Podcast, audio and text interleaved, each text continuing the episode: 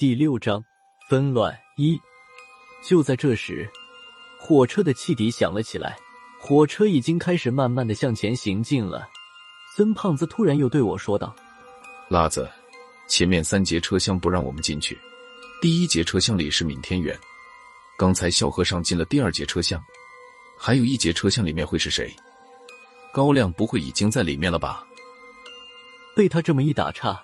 我算是彻底想不起来萧和尚身边的魂魄是谁了。你说无人敌在第三节车厢里，我都信，反正不可能是高局长。我指着车窗外站着的几个人说道。孙胖子顺着我手指的方向看去，高亮一行人正在站台上看着我们这趟列车开走。随着火车前进的速度越来越快，他们几个人连同仓库，终于都消失在了夜色中。火车开动以后。车厢里众魂魄还是一副副死气沉沉的样子，车窗外移动的景色完全吸引不了他们的注意。这些魂魄几乎都是一个姿势，不管是坐在座位上的，还是站着的，都将头垂得极低，眼睛一动不动的盯着脚面。上百个魂魄都保持着这样的姿势，看上去阴气森森的。就算我们有四个人在看守，见到这幅景象，心里面还是有些恐惧。在这些魂魄里面，我突然看见了一个熟悉的身影。这个魂魄的身体异常肿胀，浑身上下湿哒哒的，顺着头发还在不停的滴水。要不是他突然抬头看了我一眼，我几乎都快忘了这个有过一面之缘的熟人。他好像也认出了我，和我对视了一眼，就立刻飞快的将头低下，恨不能将头扎进裤裆。孙胖子也注意到了我的异常。他顺着我的目光看过去，找到了那个肿胀的魂魄。孙胖子扭脸对我说道：“拉子，你认识他？你以前溺水死掉的朋友。”我冲那个魂魄冷笑了一声，随后对孙胖子说道：“大圣，还记得我和你说过我小时候的事吗？就是有一次我差点被水鬼抓了替身那次。就是这个哥们儿，不是我说，这世界也太小了点吧。”孙胖子看了看我，又看了看那个水鬼，顿了一下，朝我眨巴了一下眼睛，说道：“拉子，想干嘛你就去干，我就当做没看见。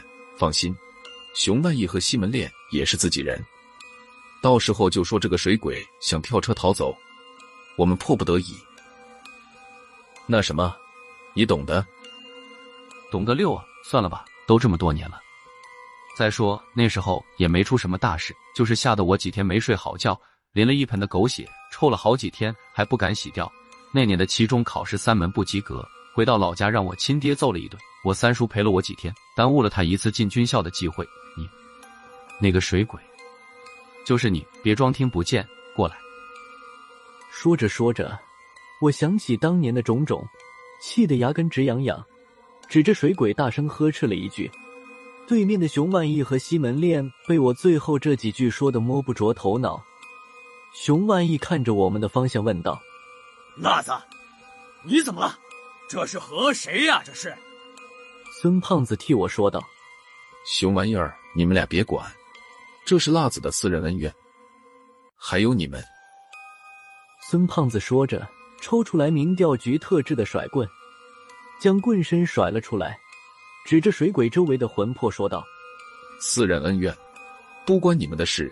不想魂飞魄散，就都让开。”孙胖子的话音刚落，水鬼周围的魂魄“呼”的一声，向四外散开，将水鬼四周的位置全都空了出来。孙胖子凑到我耳边说道：“拉子，别动枪，子弹少了，回去你还要写报告。用你那把短剑，要不甩棍也行。”别担心人数，不是我说，一个车厢一百多个枉死鬼，少了一个两个也看不出来。看孙胖子的样子，似乎比我都要兴奋。这时我好像有点骑虎难下了。原本我的意思就是把水鬼叫过来骂一顿，了不起再踹他一脚。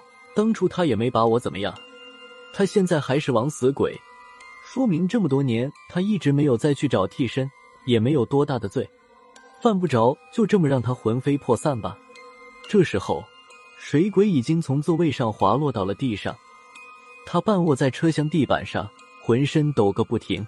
孙胖子还一旁不停的煽风点火。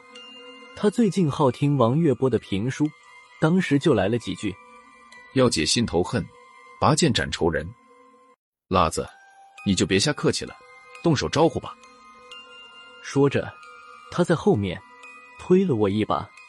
借着孙胖子的这一推，我向前跨了一步。没等我有什么动作，就听见车厢里传出一个熟悉的声音：“小辣子，孙大圣，你们俩在干什么？”听这声音就知道是萧和尚。顺着声音传出的方向看过去，在车厢的顶部发现了一个小巧的摄像头和一个内嵌式的小喇叭，声音是从小喇叭里传出来的。孙胖子朝摄像头做了个鬼脸，回头有些愤愤的对我说道。没戏了，不是我说，车厢里还安了摄像头，这主意也不知道是谁想出来的。看他的样子，不知道的还以为当年被水鬼吓着的人是他。我和孙胖子重新回到座位坐下，众魂魄也陆续回到原来的位置。那个水鬼半靠半卧的倚着座位，还是满脸惊恐的看着我。